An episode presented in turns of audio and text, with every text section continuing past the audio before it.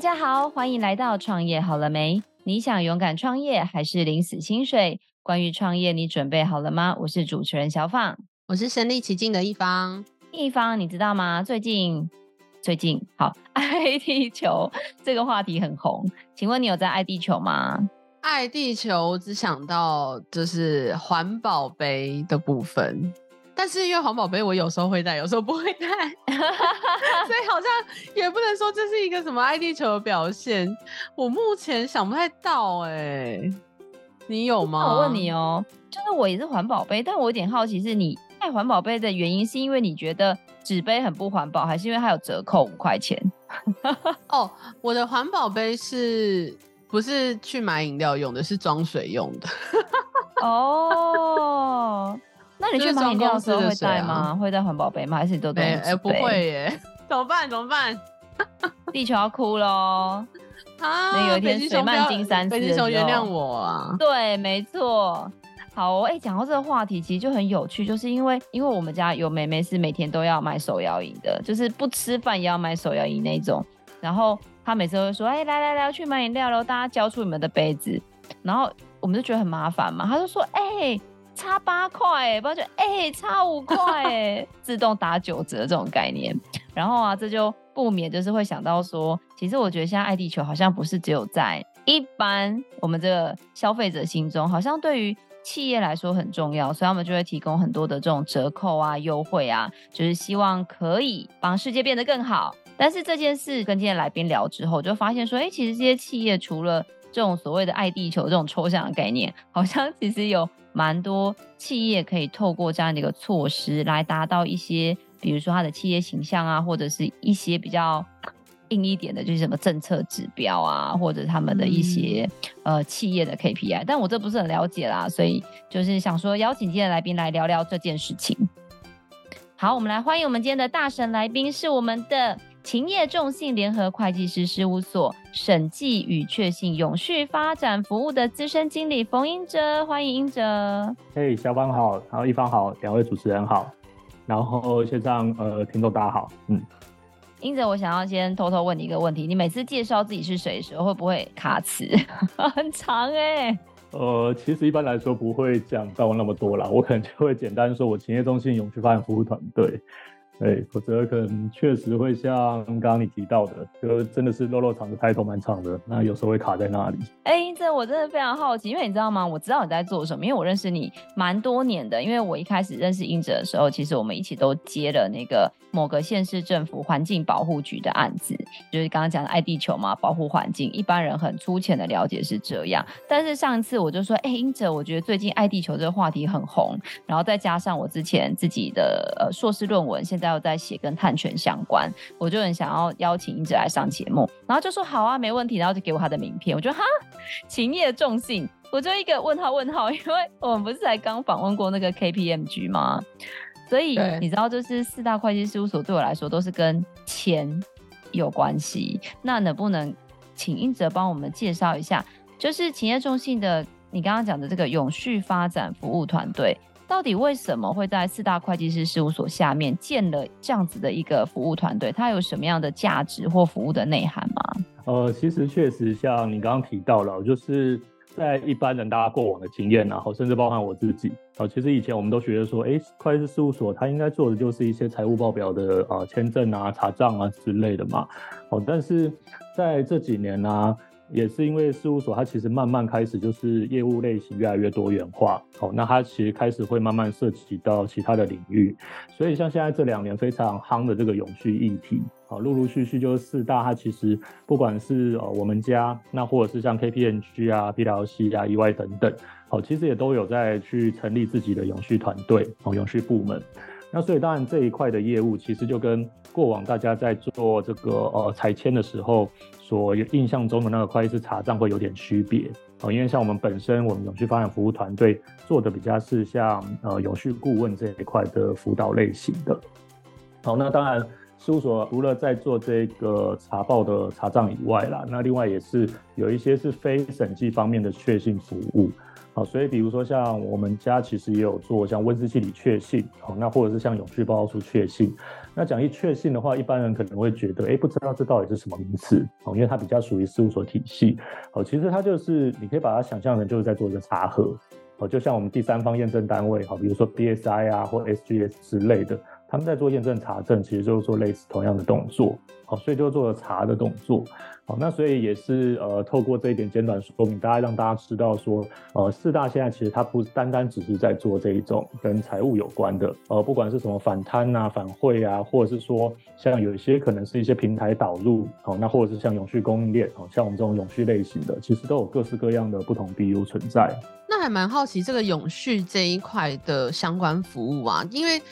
呃，我们的认知是最近几年，就是大家开始非常重视这个相关议题，政府单位有释出一些政策在规范这个。那这个永续是在近几年才成立的一个服务吗？还是它已经就是很久了？哦、呃，对于事务所体系来说啦，其实也是有成立了好几年。哦、呃，就像我们自己这一块啊，嗯、不管是我们的另外一个保险咨询那一块的事业群，那或者是像我们体系哈成所成立的永续团队，都已经大概也是有好几年的时间。好，那当然这个时间没有办法跟。呃，一般传统顾问公司，哈，比如说像刚刚小访提到，我们可能很多年前所承接那种政府计划案的，好像是绿基会啊、产基会啊，或者是像工研院环科啊、塑教中心等等。好，它可能时间上还是没有像这些传统的顾问公司这么长啦。好，因为毕竟过往来说，呃，在这些环境领域，可能还是以那些传统顾问公司公司为主。那英哲就是刚刚有讲到说，其实你们在做确信的这块，因为像我知道您自己的专业是可能跟永续比较相关的。前面举那个例子嘛，就是比如说，当然我拿杯子去，比如说四大超商买这个咖啡，他就会说哦，咖啡可以折。呃，什么五块钱啊？去全联可以折八块之类的。那我知道企业之所以会提供这些诱因，除了这个企业形象之外，好像也是确实就像你说的，有一些政策性或确信上这样的一些好处。那这些到底是什么呢？能不能在你的专业来结合你的服务，可以为我们说明一下？最主要第一个关键点就会是合规这件事啦。好像我们国内的主管机关，其实在金管会。它是有些跟永续报告书，那或者是像这种温室气体，哦，它有些相关的要求，哦，那这些要求可能除了是一般的验证单位可以做以外，那另外它是说，哦，四大会计事务所取得资格之后，你也可以来做这方面确信，所以它有点是在去提升企业，呃，你在永续资讯这一块揭露的一个公信力。哦，毕竟是透过会计师事务所这边有去做确信，好，那最后会计师会去做一个签核的一个动作，哦，提供你确信报告书，好，那当然这一块其实以国内主管机关来说，也越来越多不同的单位，哦，它的法规，哦，慢慢开始，过往可能是都是跟金管会财务那一块有关，哦，但是像我们现在，比如说像今年度水利署那边，哦，它其实有一个用水回收率的查验，哦，那像这一块的话，也是除了一般，哦，它当时也有和一些。呃，可以去做这个查验的名单哦。那其实像四大会计师事务所也是其中一块哦。所以其实对企业来说，就是。我今天为了要符合政府法规，好，那这时候我有呃很多不同的选择，哦，例如说我可以找验证单位，哦，但是我也可以找会计事务所体系。那透过他们的一个确信跟查证之后，我就可以在政府所规定的时间点，哦，比如说哦某个年限，或者是说每每年的每某个月份，那我需要去做到这个合规的登录跟申报的动作，好，那这大概是第一点。那另外来说的话，就是。其实我们也会遇到蛮多客户，哦，那因为他可能有一些哦比如说外销的需求，或者是说他可能有一些来自于欧盟啊、美国啊这一些国际大厂，哦，就台面上大家知道那些巨头啦，哦，他们的一些要求，那所以他这时候可能就会问你说，哎，那啊，比如说现在碳议题很夯，哦，那你在这一块，你有没有做过温室气体盘查，哦，甚至是产品碳足迹盘查？今天你有做完盘查之后，那个毕竟是你自己算的，哦，其实这个你算对还算错，其实我也不知道，哦，或者是说你有没有骗我，你有没有藏一些数据，我也不知道，在这个时候的话，就会透过像类似我们这种确信的服务，好，那去帮他做一个呃确认之后，提供一个佐证。那当然，因为在做这一块哈，基本上都是一些呃具有公信力的单位。那这时候，呃，这些企业端他可能面临他的客户的时候，他就可以拿出一个符合他客户要求，就是该有的一些证据啊，去告诉他，我在这一块真的是合乎这种呃你的要求。那这时候，对于他们在订单的部分，其实就会比较容易去取得一些呃，争取到一些比较比较好的订单之类的。我想要问，就是呃，你们公司当这样听起来，就是呃，不太确定是什么样的企业或公司会需要你们这样子的服务。你们有分成几种不同公司的类型吗？呃，其实目前以国内来说，哈，上市贵公司会是大宗。那当然这一块很直接的是因为呃，就是不管是来自于金管会或环保署，就不同单位它会有一些相关法规嘛。好，那像我们刚刚前面有提到说，诶，其实企业它主要还是先以合规为它的基本盘。好，所以这个时候，基本上这些上市柜公司，它就会有一些，它必须在某个时间点啦，它可能是要去符合法规需求，找我们验证单位，或者是找确信四大会计事务所做确信的。好，所以其实这种上市柜公司基本上会是我们主要的服务对象。好，那另外就是说。呃，因为本身如果今天我们刚刚谈的都是确信，那我们今天如果是诶拉回到本来我们在做永续顾问这一块的角色，好，那其实呃，因为四大会计事务所，因为我们在提供这一种各式各样的辅导资源，哦，那因为我们本身也有很多不同的呃一些不同背景啊的团队存在，哦，所以其实在这一块的话，比较有机会去做一些资源整合，哈，提供可能更全方位的服务，哦，那当然有时候啦。在这一块哦，相对来说价格可能就会跟外界来说也会有点区隔哦，或者是稍微会高一点。通常来说会是上市位公司，然后它可能有一定规模的。哦，那当然这也不是全部啦，我们只是说大部分。那其实现在也会遇到一些，它可能是要公开发行，或者是他未来他希望要上市柜的一些公司。好，那本身他可能他的一个财签会计师是找我们勤业，或者是其他的事务所体系。好，那这时候因为他也知道说，哎，永续这个议题很夯，哦，但是他们可能过往比较没有重视这一块，那这时候就会也邀请我们过去说，哎，那我们坐下来讨论看看，哦，事务所到底这部分有没有什么服务可以提供给我们，我们就是会提供他一些想法，哦，那再去看出来这个部分要怎么去做一些合作。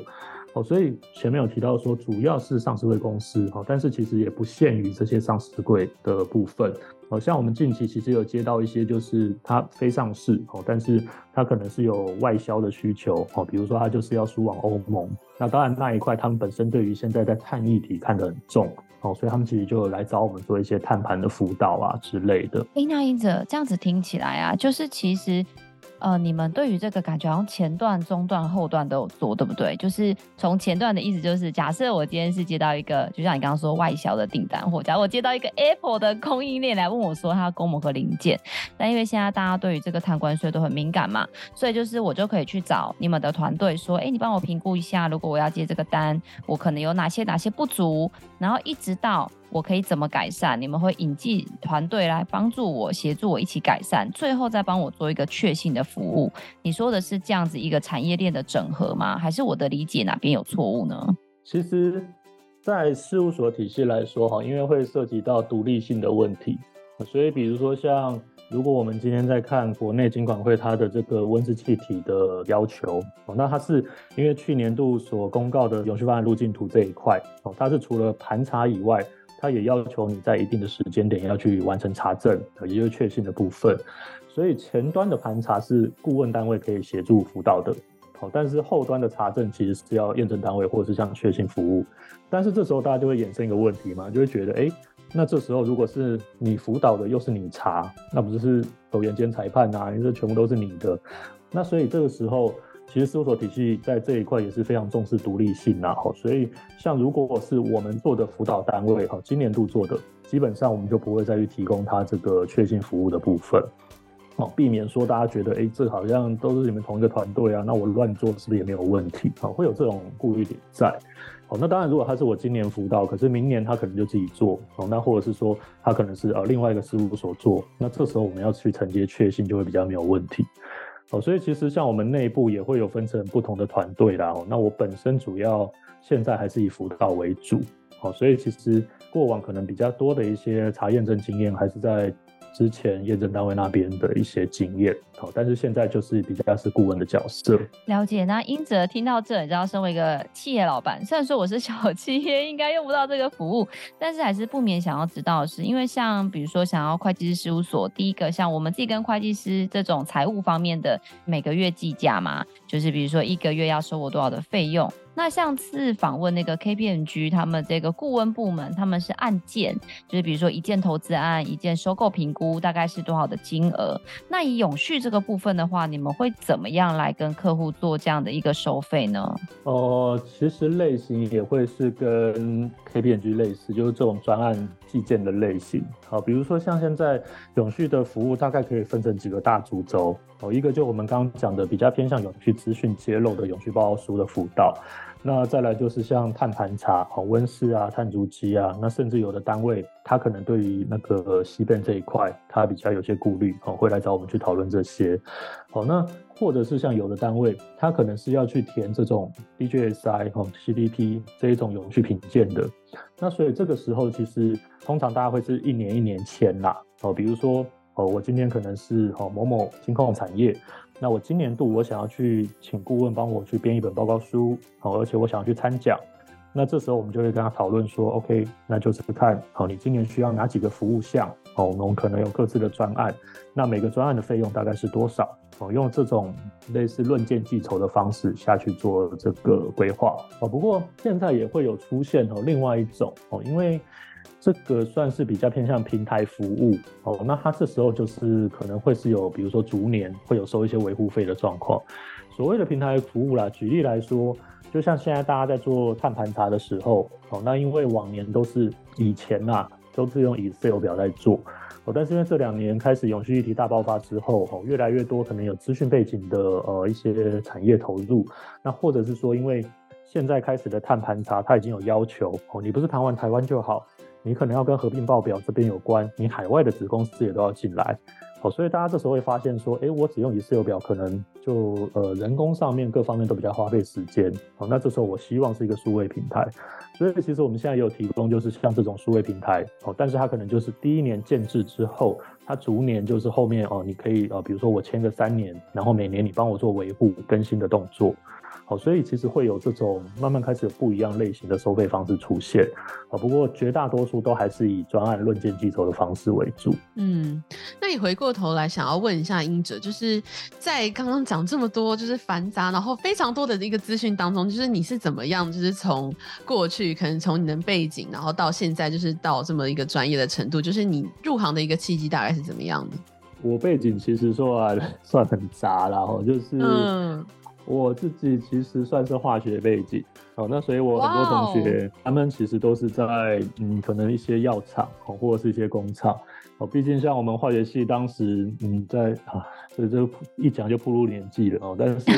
当时那个年代是以生科为一个导向啦，哦，就是清大生科那时候是非常夯的一个科系。好，所以我们那时候念化学系的，其实一开始都希望说啊，那我们出来就是去药厂做研发，那或是我要转往生科去攻生科生物科技这一块。好，那呃，所以那个时候一开始我确实刚出社会的时候，我踏的是比较偏向药药厂或者是化工领域的哦一些相关工厂。哦，但是也是因缘际会，就是在某一次的一个嗯转换人生跑道的时候，那刚好就是出现了一个哦，就是环保顾问公司哦，然后另外一个是一个高科技厂哦，可能是什么绿色产品工程师，那还有一个是跟我自己背景比较相关啊，做检验的。我那时候觉得，就是像刚刚两位主持人一开场哦，在开始之前所聊到这个环保爱地球，然后自己觉得，哎，其实我们这个化学跟离环保好像也不会很远。哦，所以那我们是不是该基于爱地球的理念，不然我来试试看环环境顾问也好了。哦，所以就从那时候开始，就跟环工这一块哦，环境顾问的部分开始慢慢呃有一些接触了。哦，所以后来也是在那个部分开始从一些传统的空水废毒灶哦开始开始去有了一些了解。哦，那接下来就是因为正好。我们当时在负责的某个县市环保局的专案是节能减碳的，那那个时候它里面就包含了一些什么碳足迹啊、绿色消费啊，甚至包含什么小朋友办的那种低碳体验营啊之类的。好，那所以就开始慢慢的往永续这一块踏上了这条路。当然也是因为在这过程中，其实也接触到一些 ISO，像这种碳盘查，它也是行之有年的东西。呃，所以那个时候因为有听到 ISO，那就觉得哎，好像对 ISO 蛮好奇的，他到底是在干嘛？我常听到，但是其实不知道他在干嘛。所以后来就是因缘机会下来，就是转往验证业发展。哦，那甚至后来呃，也是因为在一些人生职业的考量点，我想说，哎，出来看一下。哦，那也在企业端的永续部待过。哦，那最后就辗转到前业中心这里。哦，所以其实我算是一个呃。背景蛮杂的哦，就我同学来看，可能会觉得，哎、欸，这不务正业。我们不是化学系出身的吗？怎么你已经离实验这么远哦？甚至以前背的什么元素周期表，现在问我，我可能都已经完全忘掉了，都已经记不起来了。所以，所以算是还嗯蛮特别的一个经验啦。对，那有一点想要理解啊，因为你知道吗？前面一开始啊，我跟一方在讨论说，哎、我们今天要访问一个做永续的，然后一方说，对，这现在很红哎。然后你知道，专业家来说，很红，通常就意味着可以赚很多钱。因为听到很多人就是做什么呃企业社会责任报告书啊，或做什么碳盘查。之类的，就感觉这个业态非常非常多人投入。就你打开 FB，就一大堆跟你说，哎、你要考什么证照啊，或你要什么什么之类的，就感觉很多人投入这行是因为觉得它很好赚。那像您是行业内的人，这个行业真的有如他们宣称的这么样的有市场，或者真的可以像这种荷包赚得满满的，真的是这样吗？这两年真的比较特别啊，因为这两年自从 COP 十六之后开始，那各国政策嘛，然后入法哦，所以就开始看到说，哇，它这个永续议题真的大爆炸哦。那包含说，其实我们看到蛮多，嗯，可能过往不是接触这一块的哦，但是开始慢慢投入这部分。那我觉得这是好事啦哦，基本上是好事哦，因为毕竟在一个产业，你真的要做的比较深跟广，那是真的需要比较多人力资源各方面投入的。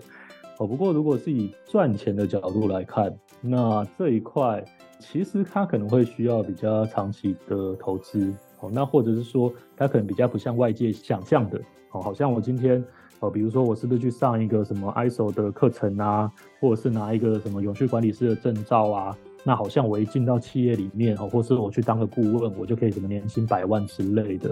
哦，那其实这可能跟我们实际上看到的状况会落差蛮大的。啊，因为毕竟我们现在在做这一块哈，假设是以顾问类型来说哦，毕竟我们不是制造产业哦，所以这个部分可能它的一个薪资层级啊，各方面跟大家所知道的一些科技厂，它的是有一些落差的。那另外就是说，因为在做永续投入这一块哦，比如说像啊，我们现在要做减碳嘛，哦，那甚至说我今天可能要啊申请碳权，那或者是说我要做什么循环经济。哦，那其实这些都会需要各式各样呃新科技、新的一些技术导入。哦，那当然这一块前端就会涉及到它可能有些研发的动作。但是今天在投入这些研发资源的时候，其实就就像大家呃日常所理解的啦，就是我今天去投这个研发资源，但是我研发出来的东西，哎，未必它真的这个 CP 值是够好的。那或者是说它真的是符合说，哎，就各方觉得减碳效益真的是有达到目标的。那或者是说，他今天可能有减碳效益，但是他说不定他在他的一个资源投入，啊，他的一个财务投入，他可能这个部分整个算下来又是不合成本的，哦，所以其实在做这一块会需要产官学研各方的一个合作，哦，但是可能在永续这个部分，有时候真的比较没办法立竿见影，哦，那甚至说这两年因为实在是爆炸媒体哦，这个 Facebook 啊，打开电视都实在太夯了，所以我们其实现在 最常听到客户。或者是来面试的面试者，哦，他可能会讲说，哦，那我要做减碳，嗯，我就种树，我就买地种树就对了，好，但是其实这个，嗯，实际上大家去深入了解了，就是说，呃，就假设以种树来说，这个真的一天到晚听到，哦，那其实这个部分它对于树林啊、树种要求啊各方面，其实都有一个很严格的规范，好像中兴大学就有教授专门是在说明这一块的。拉回到刚刚本来的问题，就是基本上今天不太可能是你投入这个产业，然后突然间就哇，就是什么年薪百万啊，甚至千万啊，或者是公司就发大财。那如果真的这样，我们今天可能也不用坐在这边，就是录这一个。我可能现在已经在外面交交朋友啦，或者是那个退休生活，躺着这样子，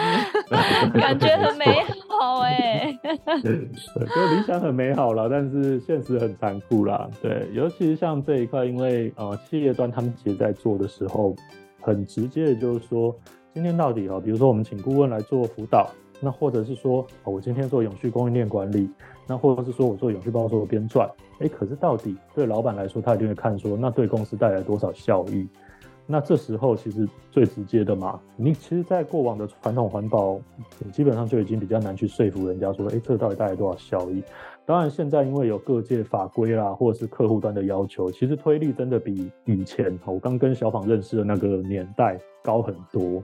哦，但是现在其实我们还是会遇到蛮多企业主，他其实还是会去思考说，这一块到底你可以帮我赚多少钱，或者是带来的效益，具体量化的效益是多少？哦，那当然这时候额外涉及的就是，例如说以我们顾问单位来说，他可能就会去比价，然后就看一下，诶，虽然你的服务比较好，你可能也比较专业，但是第一个就是我也看不出来说你们到底顾问之间有什么差别。再来第二个就是说，那其实哎，我好像拿到一张纸或拿到个数据就好了。那我是不是这时候就是也不用投入这么多的资源？哦，会有这样的实际上的很多现况，就是摆在那边。那所以我想，嗯，做永续能能不能赚大钱，这一个我不能说他能或不能啦。哦，因为毕竟在这一块，真的业内有很多大前辈哦，甚至很多专家，他们有在做这个部分的研究，或者是开发新的商业模式。哦，当然这都需要时间啦。哦，基本上比较难一触可及。哦，大概是提供大家做参考。嗯，那听到这边，我也想特别问一下，因为有讲到说是近几年特别的夯嘛，然后。就是随着这个政策入法，所以很多企业开始更加的重视这一块。那你们会不会有遇到那种很急就章的，就是突然就是以前就是从来没想过什么永永续这类的事情，然后好像是必要做的一件事情，然后就去找你们咨询，有没有这种很？很急或是很很赶的这种客户类型，有有，就是呃，因为我在这一行时间也蛮久了，我基本上遇过也蛮多，就是蛮特殊的状况啦。对啊，比如说像我们今年过年前，我就是有接到一间公司，他突然就是说，哎、欸，呃，你们可不可以赶快来帮我们做这个碳足迹的辅导？哦，那后来其实我们也想说，哦，那你要做辅导 OK 啊？哦，那一般我们可能做辅导，考量到你要收集数据嘛，哦，也许我们的辅导时程会是六到八个月。呃，结果对方跟我们说不行，我今天过年前找你，我三月初我就要拿到辅导报告。其实整个辅导过程会涉及到要包含做教育训练，要教大家这个东西到底干嘛。那再来要收集资料，那收集资料的过程如果资料有缺漏哦，数据品质不好，那其实一来一往是要花蛮多时间。哦，所以像那时候我们也蛮好奇，就是哎，为什么你时间要这么赶？哦，那后来才知道说哦，没有，因为他们老板要去欧洲拜访客户，结果客户直接跟他讲说，你要有一个。碳足迹，你要实际上有查证过了，哦，要这个数据给我，哦，否则你不用来跟我谈。在这种突发案件的状况，其实已经越来越多了，哦，其实真的越来越多。好像我们今年也有遇到说，有某个是做永续报告书，哦，打来找我们做永续报告书辅导，那他也是想说，哎，就希望年底要去产出报告书，哦，可是他并不是被法规列管的对象哦。哦理论上来说，这种单位他其实比较没有时间压力，哦甚至他第一年他可能通常会觉得不用顾问辅导，我先试着写写看。哦，毕竟大家有时候会想说啊，写一本报告书嘛，从小到大写这么多报告，甚至我还有硕士啊、博士啊写过论文，这有什么难的？哦，但是后来也发现说，哎，他们其实也要求的时间也比较赶。哦，跟我们讲说，今年一定要有报告书产出。好，那最后了解了一下，才发现说，哦，原来。他们公司要去跟呃金融单位，好，比如说要去跟银行借钱，讲借钱好像太直接啦，就是要去做一些贷款之类的哦。但是因为现在在金金融体系，他们其实都有这种永续投资哦，甚至责任银行啊这些相关的一些要求，哦，所以当时他们就有被要求说，哎，你至少要有永续报告书，才能来去跟我们去做这方面讨论。那或者是说在利率方面，各方面可能会比较好。哦，所以其实已经慢慢开始看到越来越多这种案件出来了。哦，那甚至也遇到有些可能是来自客户端。哦我们今年也确实有遇到说，他突然间要做什么 TCFD 啊的一些资讯揭露，那后来才知道是终端的一些大厂哦，非常有 power 的大厂去要求说，你就是要给我这些资料。哦所以像刚刚提到这种要赶快就是找顾问，或者是说短时间要生出来的，这个真的已经是只能说屡见不鲜了，跟以前相比。那英哲在这个过程中，你有没有怎么让你觉得特别有趣，或者特别辛苦，或者特别难忘的故事可以跟我们分享？哦，心酸血泪史嘛，我觉得做永续这一行做的比较久的人，应该都是满肚子这方面的经验。好，那。呃，我先讲印象深刻的好了啊，就是我们今年其实有遇到一个客户吼，他真的是让我勾起多年前的回忆啊。那我现在真的是大概做这么多年，遇到这么多客户，算是一个非常印象深刻的一个一个企业。好，那为什么会这样讲？是因为其实这间企业我不是第一次接触它，最早接触它的时候，其实就在在在跟小访认识的那个年代，他们的工厂设立在那个县市里。好，那因为当时我的计划里，我们要去推碳足迹的辅导，那所以那个时候我们要找三家找工厂。那以那个县市来说，工厂这种类型是上万家了。基本上大家会觉得说，哎，呃，上万家的公司，你要去找三家来做碳足迹，应该很好找。哦但是坦白说，最后我们那一案做到减价验收，哦，那一个基本上最后没有找齐辅导厂商。这间企业它其实就是当时在跟我们谈的其中一家企业。哦，那本来也是，哎，已经谈的差不多，都觉得 OK。那既然政府有补助啊，那我甚至包含后面的查验证之类的，哦，其实这部分听起来好像规划都 OK 了。那也跟我们讲可以进场辅导了。哦，结果后来突然间隔了两个礼拜，厂长推翻了这些决定，哦，又跟我们说又有变数，要再思考。那当然，后来因为我们在招商不顺，所以其实在这个部分，其实有环保署的一些资源，做了一些整合型的一些宣导会。哦，那当时那个厂长也有来，他来的目的，我本来是想说，哎，他是不是来听一下我们这一块可能更进阶，告诉他做这个有什么效益，甚至这跟环保署的绿色集点制度，哦，结合起来会有什么样对他们的一些优点、一些好处。哦，结果不是，那个厂长在听完整个说明会的时候，哦，因为当时。我印象很深刻，呃，人潮在慢慢散场的时候，他先往前走，然后又开始走回来，那走到我们面前，然后对我们破口大骂，就是说啊，你们这些哦政府单位顾问公司做这个都是哦，就是一些没意义的事情啊，那现在干嘛做这种东西啊？根本在浪费我们企业的时间。好，那其实我们当时是有点傻眼的，就是，哎、其实这个我们前端其实也跟你讨论过，那开过会，那怎么当时你好像觉得 OK 的，结果现在你全部都翻盘，而且这样的态度，那顶多就是你真的不愿意做也没关系嘛，那顶多就不来嘛。哎、今天既然是特别要来骂我们一顿，哦，所以那个真的是多年来一直让我印象非常深刻。那如果只有这样也就算了。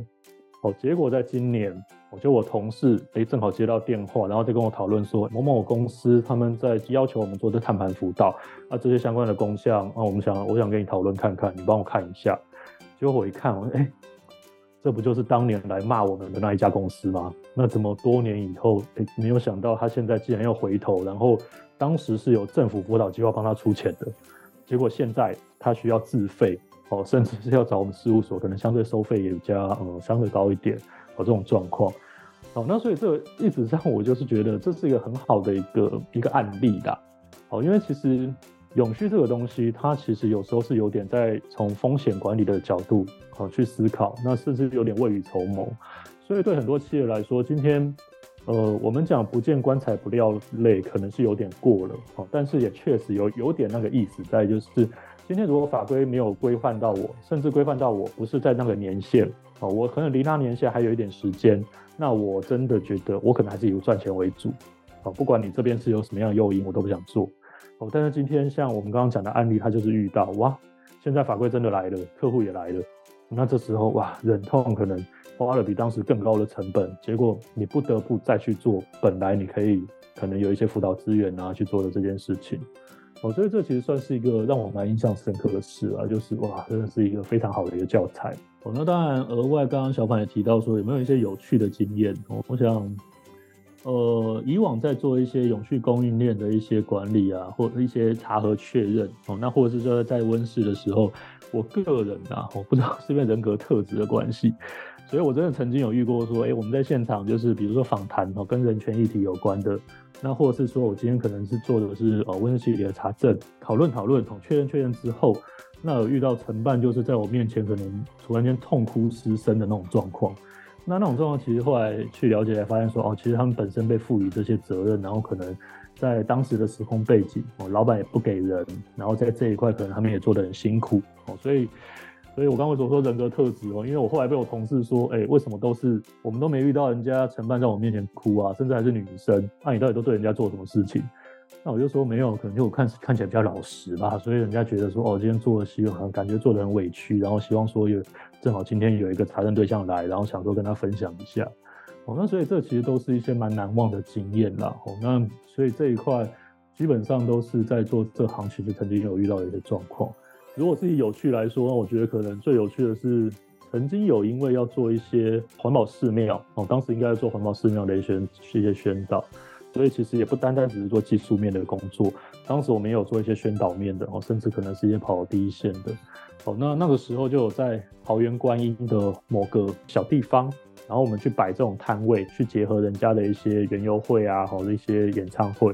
为什么说很有趣？是因为我在那一场的摆摊，哎，摆摊之后旁边是卢广仲跟陈世安在唱歌，然后我就想说，哇，我第一次，呃，我从来没想过，说我今天竟然可以边摆摊跟人家宣导环保寺庙的好处，然后边旁边在听他们现场演唱会，那算是一个还蛮蛮特殊的一个体验。对啊，就大概这些经验呢，就是跟也跟大家分享一下，就是做做这一行也是还蛮蛮有趣的啦，其实还是蛮有趣的。那想要从刚刚就是心酸血泪的一个故事当中延伸出来一个话题，就是你刚刚有讲到很多企业都是为了呃法规去开始执行就是永续相关的一些行动，但是很多人就会想要问啊，就是企业做这些永续是不是真的对企业有帮助，还是真的都是否法规或是？对于其他人的期待来做到这件事情，你怎么样去解释这个疑虑呢？其实一个很直接的问题是，他要做真还是做假？哦，因为为什么会这样讲？是因为呃，其实这几年有一个名词叫漂绿，哦，那甚至有叫漂永续啊，哦，那其实。呃，对有些企业来说，嗯，它是可以透过一些包装的方式哦，比如说像我们讲到说资讯揭露哦，永续报告书啊，或者是说它官网可能有些永续平台、永续专区，那个其实透过一些行销包装是可以把它包得非常美轮美奂的哦。那甚至说你要去参奖哦，有些顾问真的很厉害，或者是有有些单位真的很厉害，它可能包装到甚至你可能拿到一些还不错的成绩。哦，那所以这一块就会变成是说，他可能做假的状况，那这个部分，他其实内部他真的管理机制不见得真的是那么的以做这方面实地的管理。哦，但是他可能就啊，比如说我曾经有遇过某个单位啊，某个企业，它的某个部门，他可能要做的是类似这种哈温室气体啊、碳足迹的盘查。哦，理论上他是要邀请各单位一起协助。那或者是他做的可能是管理系统面哦，环境管理哦，应该都是要找各单位一起参与，甚至要高级参与进来的哦。但是最终他们可能做的状况是说，我到最后可能是变成一人系统哦，或者是就单一部门哦在处理这些资料。那其他部门来说，他可能配合度就是非常差，不愿意配合。那或者是说，呃，C 叉 O 之类的哦，各自不同的老板，他们也觉得说做这个好像对我业绩没帮助。那最后就是那一间企业，其实它在台面上，它还是有非常漂亮的成绩，真的就是外界在看都非常光鲜亮丽。但实际上就是真的，你去细部知道它的内情状况，就会知道说，哎，其实它在这一块可能管理制度上是有些问题的。哦，它可能真的是把本来该是全公司的一个永续组织架构，结果最后做成是单一部门，哦，自己去申这些文件之类的。我会有这种状况，那所以为什么我刚刚会第一开始会先说，这要看公司要做真做假。如果你要做假，哦，那也许你在一些评鉴类或是客户要的一些资料，你还是拿得出来。但是回归到你公司的体系，哦，你内部其实很多同仁、各单位，他其实对于永续他还是不清楚。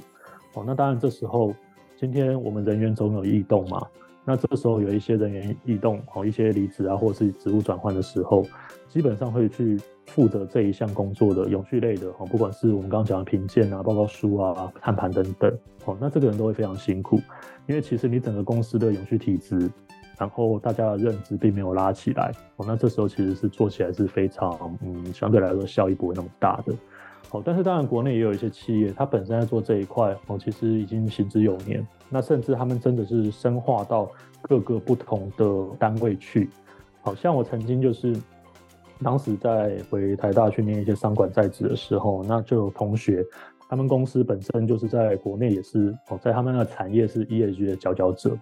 哦，那大家当时就有做一些交流的时候，他有提到，他们其实没有去成立一个单一的部门，哦，为了要符一些啊那个主管机关的一些治理评鉴要求啦，可能还是有一些专兼职单位。哦，但是他们其实在这一块其实已经落实到说他。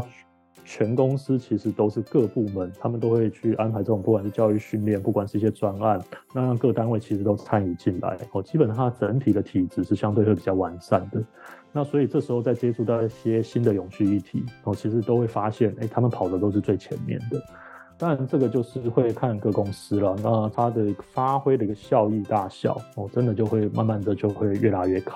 好哦，那英哲，其实到最后，我想要回归到一个就是关于勤业这边的问题，就是因为像我们知道，大家都说，呃，很多的这个永续的政策。对企业来说，除了合规之外，最重要的就是还有一个是来自供应链的要求嘛。那因为每一国的法规都不太一样，所以以勤业的专业来说，比如说我的公司未来是要跟欧盟做生意，或我的公司未来是要跟美国做生意，你们的公司也会协助企业的客户来了解各国的法规，并且来对他们做出相应的一个建议吗？还是你们会比较专注在台湾当地的一个呃永续的布局而已？因为我们本身公司规模就是相对来说也是比较大，然后其实各自 BU 各个领域的人才在里面都蛮多的，所以这种情况下有个好处就是，我们基本上做的不会只是着眼在比如说台湾内，哦，基本上像我们目前遇到蛮多的客户，他其实他海外是有子公司分公司的，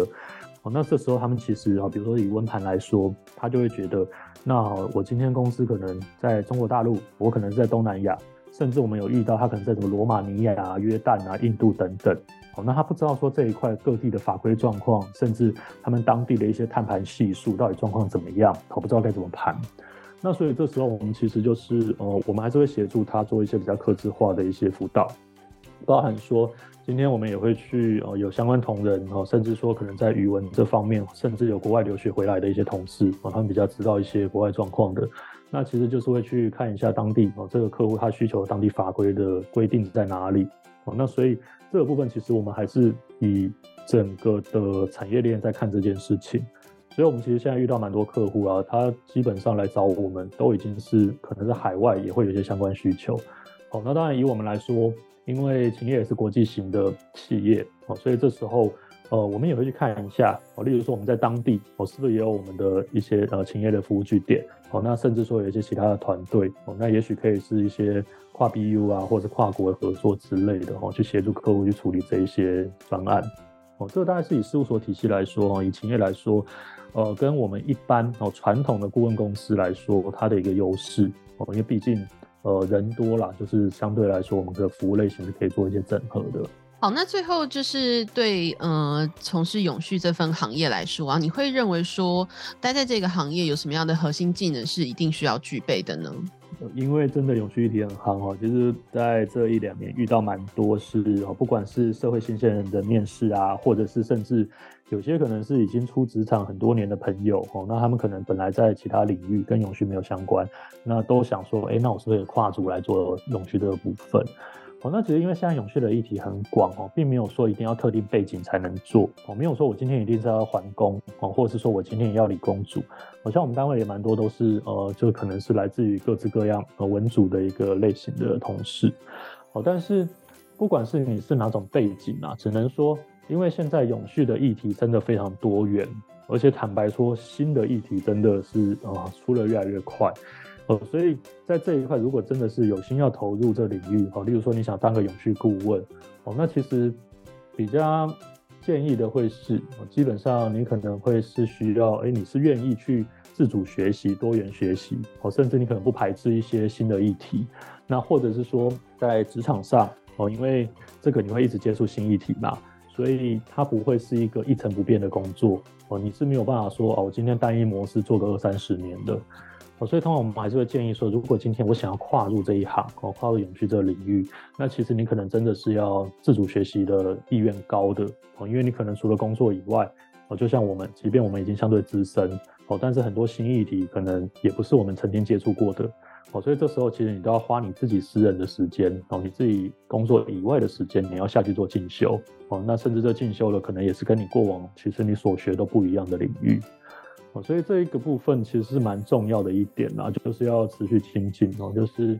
呃，基本上会是要去，不管是在企业端，或是说你今天在顾问端做永续这个领域，其实它会是一个比较好的发展的一个呃要求啦。嘿，要做永续这一个领域啊，真的不懂的事情远远比懂得多啊，所以真的要持续在精进自己。好，这就是给今天可能听众，如果真的对这一块有兴趣的，也做一个比较呃心得方面的分享。哇，一方，我觉得这个，嗯、呃，也许我对于这个专业上不是很懂，可是我觉得我对英哲最后讲的我非常认同。哎，你不觉得像我们两个都是做类行销吧，行销相关？嗯、我觉得除了他们这个永续变得很快，我觉得行销也变得很快。哎，天哪，你知道 FB 淘 汰，IG 淘汰，然后现在小朋友都不知道玩什么了，就是一日千里的感觉耶。对啊，完全不知道，就是很难去说你这一年就是你专注某一件事情，然后完全就不会改变。现在的世界好像 不会是这样子。对啊，所以我真的很感谢今天英哲跟我们分享了很多很棒的一个概念。今天真的很感谢英哲跟我们分享了很多他一路以来从化学嘛，然后到顾问公司，然后到一些验证公司，到他现在在这个勤业中心非常多人生不同阶段所做的事情。